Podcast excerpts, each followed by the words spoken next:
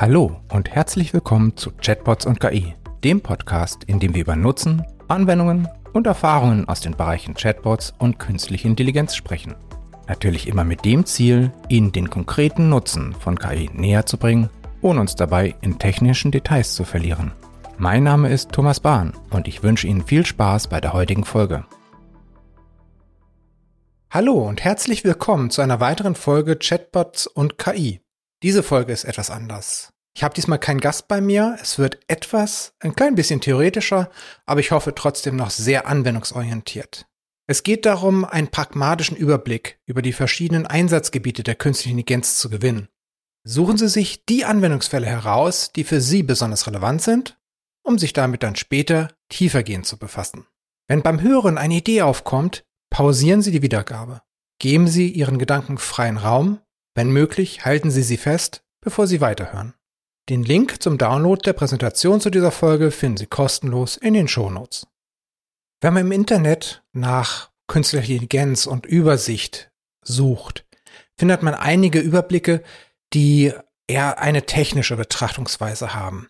Es geht zum Beispiel nach den Lernverfahren Supervised, Unsupervised und Reinforcement Learning. Oder es ist irgendwie sortiert nach den Typen von neuronalen Netzen, die eingesetzt werden für diese künstliche Intelligenz. Ich möchte das ein bisschen anders machen. Ich möchte eher nach Anwendungsbereichen trennen und da erstmal unterscheiden zwischen KIs, die etwas analysieren und verstehen sollen und KIs, die etwas Neues erstellen oder generieren sollen. Auf beiden Seiten gehe ich dann durch die verschiedenen Medien durch, wie Texte, Bilder, Videos, Audio und ich nehme nochmal Daten noch als Extrapunkt mit dazu. Ich beginne gleich mit dem Generieren von Texten. KIs können Artikel schreiben, können Berichte schreiben, können Texte schreiben, die wie Wetterberichte, Sportberichte, Börsenberichte, Katalogbeschreibung, die alle so auf Fakten basieren, auf Merkmalen basieren in einer hohen Frequenz oder Anzahl benötigt werden, die aber typischerweise eine niedrige Unterscheidbarkeit, keine große Kreativität benötigen. Also man könnte im Prinzip in Tabellenform die Fakten darstellen, das, dann würde man auch die Sachen rüberbringen, aber man möchte vielleicht den Text haben. Und es gibt jeweils eine eingeschränkte Sprachdomäne. Also wenn man jetzt zum Beispiel ganz viele Wetterberichte nimmt oder ganz viele Sportberichte, dann gibt es jeweils nur einen ganz kleinen Ausschnitt der deutschen Sprache, die da drin verwendet wird.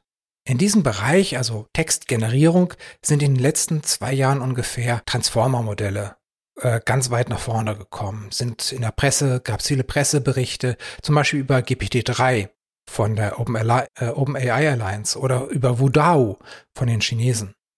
Diese KIs sind in der Lage, wenn man einen Text anfängt, wenn man ein paar Stichwörter gibt, dass sie diesen Text sinnvoll fortführen.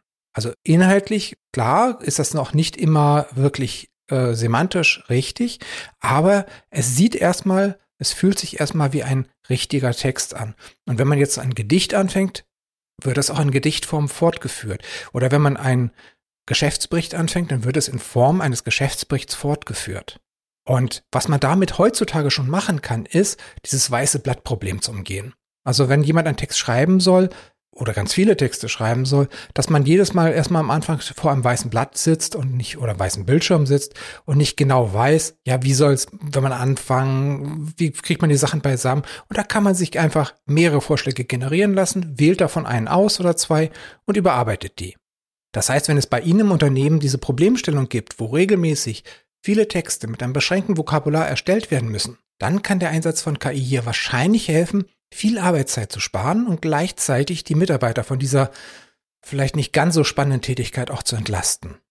Genauso kann man auch eine KI einsetzen, um innerhalb eines Gesprächs Antworten generieren zu lassen. Das ist ein offenes Thema und das ist so ein bisschen in Verruf geraten. Vor ein paar Jahren hat Microsoft den Chatbot Tay äh, veröffentlicht öffentlich gestellt und Tay hat gelernt von dem Chats mit den, mit den Benutzern und hat, ist dadurch klüger geworden eigentlich. Aber, oder das war so die Idee, aber das Problem war, dass äh, einige Menschen ihm jetzt rassistische Begriffe beigebracht haben. Also er ist innerhalb von 24 Stunden, innerhalb eines Tages hat er rassistisch, ist er rassistisch geworden, hat rassistische Formulierungen gegeben, hat, war frauenfeindlich und deswegen wurde er dann auch abgeschaltet. Wenn man jetzt aber sagt, okay, man nimmt jetzt den Teil Unterhaltung, Smalltalk und nimmt das als Einsatzgebiet, zum Beispiel als, als Begleitung, als Companion für betagte Alleinstehende, und gießt das Ganze in Form eines Voicebots, gibt dem Ganzen eine äußere Form wie ein Stofftier, eine Stoffrobbe, habe ich schon mal gesehen, oder ein eine Alltagsgegenstand wie eine Lampe, baut das da ein, sodass die Menschen sich wirklich unterhalten können und dann einfach sich weniger allein fühlen. Da geht es jetzt nicht um Prozesse oder Sachinformationen, die stehen nicht im Vordergrund, sondern es geht wirklich allein um dieses sich unterhalten. Und in diesem Umfeld kann eine Art KI schon sehr, sehr erfolgreich eingesetzt werden. Es ist auch für die Zukunft ist absehbar, dass diese Art der Textgenerierung innerhalb von Gesprächen auch genutzt werden kann, um jetzt vorbereitete Antworten in Chatbots sprachlich etwas zu variieren, anzupassen, vielleicht sogar im Sprachstil genau dem Gegenüber anzupassen, wie der spricht, dass man so auf die gleiche Art und Weise zurück spricht oder schreibt. Und genauso wie man KIs heute beibringen kann, Texte zu schreiben, kann man ihr auch beibringen, Bilder zu erzeugen. Also eine Sache ist zum Beispiel, dass man einer KI beibringen kann, den Stil eines Künstlers zu imitieren. Man zeigt ihr dann ganz viele Bilder von, sagen wir, von Van Gogh oder von Rembrandt und sie abstrahiert das Typische, was macht ein Rembrandt-Bild aus und extrahiert diese Features aus den Bildern, die es, die es zum Lernen bekommt. Dann gibt man ihr ein Bild, zum Beispiel ein Urlaubsfoto und die KI wendet den Stil dieses Künstlers, vielleicht seines Lieblingskünstlers, auf sein letztes Urlaubsbild an. Und so bekommt man dann ganz viele Unikate. Das heißt, Bilder, die auf der einen Seite im Stil seines Lieblingskünstlers vielleicht gehalten sind und auf der anderen Seite aber auch einen persönlichen Bezug haben, weil es das eigenes Urlaubsbild ist zum Beispiel oder das Porträt einer geliebten Person. Im Bereich Wirtschaft gibt es aber noch einen Punkt, da wird das noch viel, viel wichtiger werden. Man spricht von Hyperpersonalisierung, wenn man Produkte spezifisch auf einzelne Personen, auf einzelne Kunden äh, anpasst. Das heißt zum Beispiel mit Kundenbildern anpasst. Oder eben halt das Marketing für bestimmte einzelne Kunden hoch individuell anpasst. Und in diesem Bereich braucht man dringend und zwingend wirklich Bilder, die genau auf diesen einen Kunden zugeschnitten sind und zum Beispiel über eine KI erzeugt werden können. Was man auch machen kann, man kann fotorealistische Bilder erzeugen zu Produkten, die es noch gar nicht gibt. Man hat vielleicht noch die oder nur die Pläne, die Cut-Zeichnungen von irgendwelchen Gegenständen und kann daraus schon Bilder für Kataloge erstellen. Oder man kann diese Bilder verwenden, um eine andere KI zu trainieren für eine Ähnlichkeitssuche. Dieser erste Anwendungsfall, das mit den kundenindividuellen Kunstwerken, das ist wahrscheinlich nicht für viele Firmen interessant. Aber das kundenspezifische individuelle Design von Produkten und Marketingmaterialien in einer absolut überzeugenden Qualität, ohne großen Personaleinsatz, dürfte für viele Unternehmen in einigen Branchen echte Wettbewerbsvorteile bringen. Jetzt kann man nicht nur stehende Bilder generieren, sondern auch ganze Filme oder Videos von einer KI generieren lassen. So gibt es mindestens einen Spielfilm, wo eine menschliche Rolle komplett von einer KI erzeugt wurde, komplett gerendert wurde von einer KI. Wo also jetzt nicht ein Mensch vorher mit so einem Punkteanzug aufgenommen wurde und da wurde ein anderes Gesicht drüber gelegt, sondern die gesamte Rolle wurde KI generiert und sah echt aus, wie ein echter Mensch. Aber wenn man jetzt nicht gerade in der Filmbranche ist oder dass man in einer Spielebranche ist, wo auch viel mit Videos gearbeitet wird, gibt es immer noch einen Bereich, der sehr, sehr wichtig werden wird. Und zwar geht es um Video-Chatbots. Was braucht man, um aus einem Voicebot, ein Sprachbot, ein Video-Chatbot zu machen. Man braucht ein Video-Avatar. Das heißt, man braucht ein Gegenüber. Wir sind es ja jetzt heute gewohnt, dass wir mit Menschen über eine Videokonferenzsoftware mit Kamera, mit, dass wir mit anderen Menschen sprechen und sehen dann, wie sie sich bewegen. Wir sehen die Mimik, wir sehen die Gestik und darüber, über diese nonverbalen Signale wird ja auch sehr, sehr viel transportiert. Wird vor allen Dingen Vertrauen auch transportiert und aufgebaut. Und wenn man diese Art von Videochats dann auf der anderen Seite nicht mit einem Menschen, sondern mit einem Chatbot, mit einem Videobot äh, führen möchte, dann ist es natürlich wichtig, dass ein hochwertiger Video-Avatar erzeugt wird, der sich lippensynchron mit dem Gesagten bewegt, der eine sinnvolle Mimik hat, eine stimmige Gestik hat. Man kann dann jedenfalls sogar im optimalen Fall eine, eine passende, für den Kunden passende Wunschethnie aussuchen. Man kann das passende Geschlecht aussuchen. Man kann die Marke so transportieren, indem man die Videoavatare, verschiedene Videoavatare für die verschiedenen Kunden vielleicht auch erzeugt. Das ist so ein Bereich, wo ich sehe, dass Videos, generierte Videos sehr, sehr viel wirtschaftlichen Nutzen generieren werden. Gerade in Branchen, wo es um Vertrauen geht, wie Finanzen oder Versicherungen. KIs können natürlich dann auch Audio generieren, also zum Beispiel Sprache oder Musik neben solchen Gebrauchsmusikstücken wie jetzt Fahrstuhlmusik wo, oder Launchmusik, wo es eigentlich ähnlich wie bei dem, was ich zu den Texten gesagt habe, es gibt keine große Kreativität, es ist immer irgendwie gefühlt, ist es irgendwie das Gleiche und trotzdem braucht man mal immer was Neues. Dafür kann man eine KI sehr, sehr gut einsetzen. Oder ein ganz anderer Bereich, klassische Musik. Beethoven hat ja die zehnte Symphonie, die unvollendete, in, zu seinen Lebzeiten nicht vollenden können. Und jetzt hat man einer KI beigebracht, wie schreibt Beethoven Musik? Was sind so seine, was macht Beethoven typischerweise aus? Und hat diese KI seine zehnte Sinfonie vollenden lassen. Und dieses Stück wurde jetzt vor zwei, drei Monaten uraufgeführt. Aber vielleicht noch wichtiger als Musik ist Sprache. Also eine KI, die aus geschriebenen Text gesprochenen Text macht, die vorliest. Und das ist wichtig in Situationen, wo man gerade nicht lesen kann, zum Beispiel, wenn man gerade Auto fährt oder für Menschen, die nicht lesen können, zum Beispiel weil sie blind sind oder einfach noch nicht lesen gelernt haben.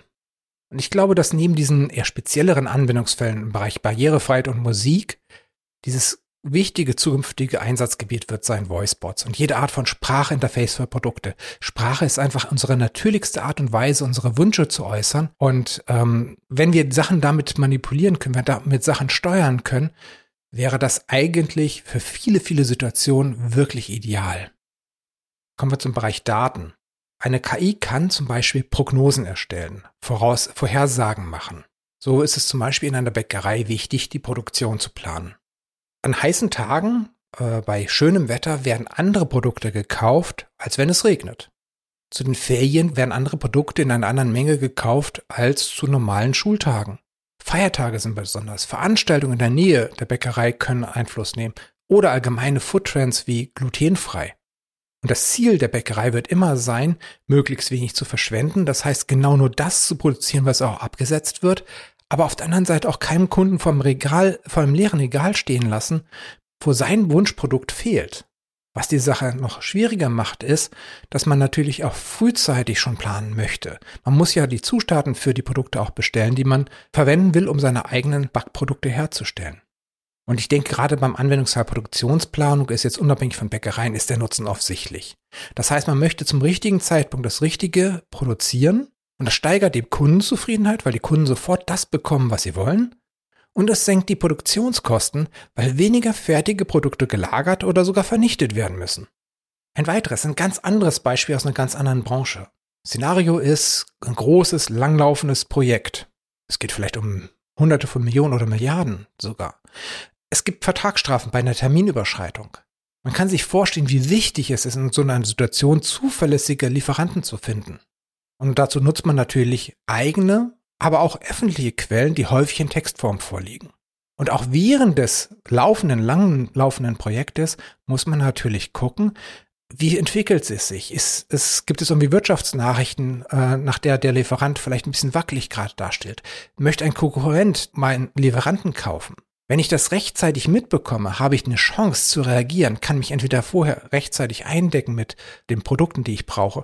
Ich kann einen Alternativlieferanten rechtzeitig suchen. Oder wenn mein Lieferant wirtschaftlich etwas schräg dasteht, kann ich mir überlegen, ob es sich wie ich lohnt, ihn vielleicht sogar aufzukaufen oder ihn zumindest wirtschaftlich zu stützen. Der beschriebene Anwendungsfall trifft so sicherlich nicht sehr viele Unternehmen. Aber wenn man ihn etwas abstrahiert, geht es darum, Prognosen zu erstellen, die Verantwortlichen helfen, noch bessere Entscheidungen zu treffen. Das ist nicht neu, aber durch den Einsatz von KI können noch mehr Schritte automatisiert werden und andere Quellen wie Texte, Nachrichten noch in einer ganz anderen Menge mit einbezogen werden. Ein Schritt weiter gedacht, von der Prognose der nächste Schritt ist die Entscheidung als solche. Das heißt, KIs, die auf der entweder Entscheidungsvorschläge machen oder sogar komplett selber entscheiden. Hier spielt die Musik. Es geht um Vertragsabschlüsse, es geht um Kreditzusagen, um Kaufvorschläge. Das alles gehört in diesem Bereich genauso wie autonomes Fahren oder Fliegen. Es geht also hier regelmäßig darum, Menschen bei Entscheidungen mit einem fundierten Vorschlag zu unterstützen. Oder sogar darum, die Entscheidung vollständig zu automatisieren, sodass sie rund um die Uhr sofort getroffen werden können. Das geht natürlich auch schon lange ohne KI. Aber gerade KI bietet bei hochkomplexen Umfeldern mit vielen Unbekannten und Einflussgrößen große Vorteile gegenüber etablierten Statistik- und regelbasierten Systemen.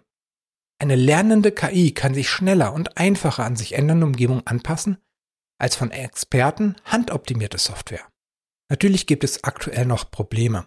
Also es ist, es gibt einmal ethische Probleme, zum Beispiel wenn es darum geht, Scoring, wenn es darum geht, einen Menschen zu bewerten oder wenn es darum geht, dass Menschen diskriminiert werden, weil eine KI vielleicht Vorurteile hat, ein Bias hat. Typischerweise lernt ja eine KI aufgrund der Fälle, die in der Vergangenheit entschieden wurden. Das heißt, wenn Menschen früher ein Vorurteil hatten und die KI lernt, auf die gleiche Art und Weise zu entscheiden, dann hat sie, diskriminiert sie auf die gleiche Art und Weise, wie die Menschen vorher das getan haben. Oder es geht um Erklärbarkeit. Wenn man einer KI heutzutage, einem neuronalen Netz, einfach Daten gibt und die entscheidet und zum Schluss sagt, ja, kriegt Kredit oder nicht, wie kommt sie dazu? Wie kann man das verstehen, warum sie sich so entschieden hat? Oder was vielleicht noch wichtiger ist, wenn der Kunde sagt, ja, was muss ich ändern, damit ich den Kredit doch noch bekomme? Diese Frage kann man aktuell noch nicht beantworten, aber es gibt Forschungsansätze, es gibt Ansätze, Verfahren, Algorithmen, wie diese Themen wie die Erklärbarkeit oder die Diskriminierung gelöst werden können und die KIs in diese Richtung besser werden können, als sie jetzt sind. Aber es gibt natürlich auch unkritischere Sachen, wie zum Beispiel, was kann ich einem Kunden anbieten, der jetzt gerade anruft, vielleicht in der Beschwerde-Hotline ist, was kann ich ihm anbieten, um meine Wahrscheinlichkeit zu erhöhen, dass er Kunde bleibt. Aber auch in anderen Bereichen, wie zum Beispiel Medizin, kann eine KI genutzt werden, die einerseits all die Fakten und Informationen bekommt über den Fall, über den Patienten, genau wie der Arzt sie hat, und gleichzeitig aber auch das ganze Wissen der aktuellen Studien, tausende von Studien vielleicht im Hinterkopf hat, auch über seltene Erkrankungen im Hinterkopf hat, was ein Mensch gar nicht leisten kann. Der kann sich ja gar nicht so aktuell halten und ständig alles Mögliche lesen, wenn er nebenbei noch praktiziert und Menschen helfen möchte. Und da kann eine KI eingesetzt werden, so als zweite Meinung, als etwas, was darauf aufmerksam macht, was es auch noch sein könnte, neben dem typischen, häufigen oder wo aktuellste Behandlungsansätze vielleicht zu finden sind. Ein Schritt weiter gehen dann sogar noch autonome Entscheidungen, wenn die KI also wirklich selbstständig alleine entscheiden muss. Das ist eine Voraussetzung für autonomes Fahren. Natürlich muss die KI dann äh, Gaspedal, Bremse, links fahren, rechts fahren und all sowas. Das muss sie selber entscheiden. Oder es geht um solche Sachen wie einen Online-Shop. Dann, wenn es darum geht, Entscheidungen zu treffen rund um die Uhr, ohne dass man einen hohen Personaleinsatz hat und ständig ein Mitarbeiter das noch entscheiden kann. Entscheidung ist wirklich ein ganz, ganz wichtiger Bereich. Das ist jetzt das Ende des ersten Teils dieser KI-Übersicht. Schreiben Sie uns gerne an podcast.asono.de Ihre Fragen und Ihre Meinung. Welches Anwendungsgebiet künstliche Intelligenz war für Sie bisher am interessantesten? Welches am relevantesten? Und worüber würden Sie gerne in einer zukünftigen Folge noch mehr erfahren? Das war Chatbots und KI. Wenn Sie in Zukunft keine Folge verpassen möchten, dann abonnieren Sie Chatbots und KI auf der Podcast-Plattform Ihrer Wahl. Der Podcast wird präsentiert von Asono. Wir entwickeln Chatbots, mit denen sich Menschen gerne unterhalten.